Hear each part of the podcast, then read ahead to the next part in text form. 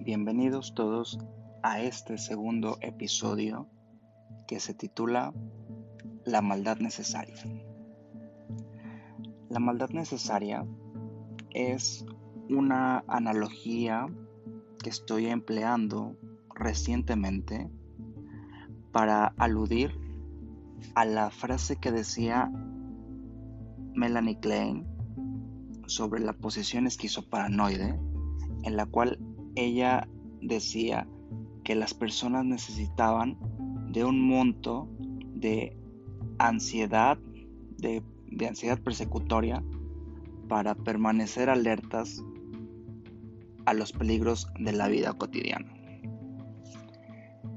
Y es por eso que hablo de esto a lo largo de mi práctica como psicoterapeuta psicoanalítico y como persona misma, he observado que las personas pueden carecer de esta maldad necesaria para ser funcionales.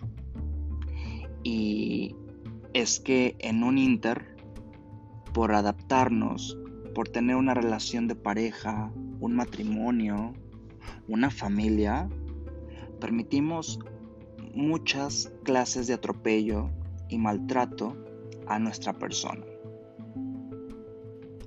Y es que, diría también Winnicott, no podemos ir por la vida con nuestro corazón en una bandeja de plata, queriéndoselo entregar a todo mundo.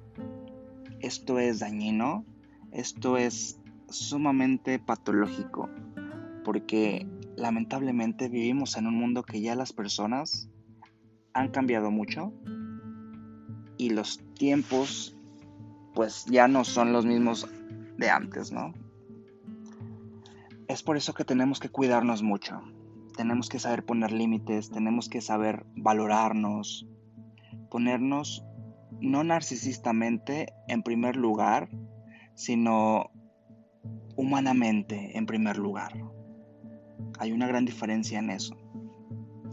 Una cosa es una persona falta de empatía, ególatra, y otra cosa es tener una autoestima sana. Suele confundirse mucho esa, esa expresión, ¿no? De ponerse en primer lugar por sobre todas las cosas. Sí, sí, hay que hacerlo, pero de una manera humana, de una manera funcional.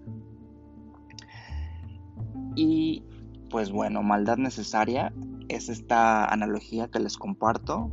También estoy por impartir un taller que es el próximo viernes 11 de septiembre a las 8 pm. De esto que estoy hablando va a tratar este taller. Vamos a revisar cómo poner límites, cómo identificar ciertos comportamientos que pueden ser nocivos de nuestra pareja, de la familia misma, de los hijos, de compañeros del trabajo, de amistades de años, de eso va a tratar la maldad necesaria. Si quieren recibir más información de esto, por favor, contáctenme a través de las redes sociales. Pueden mandarme un mensaje por Facebook, por Instagram. Y no olviden, por favor, compartir este, este podcast. Espero que lo hayan disfrutado. Hasta pronto.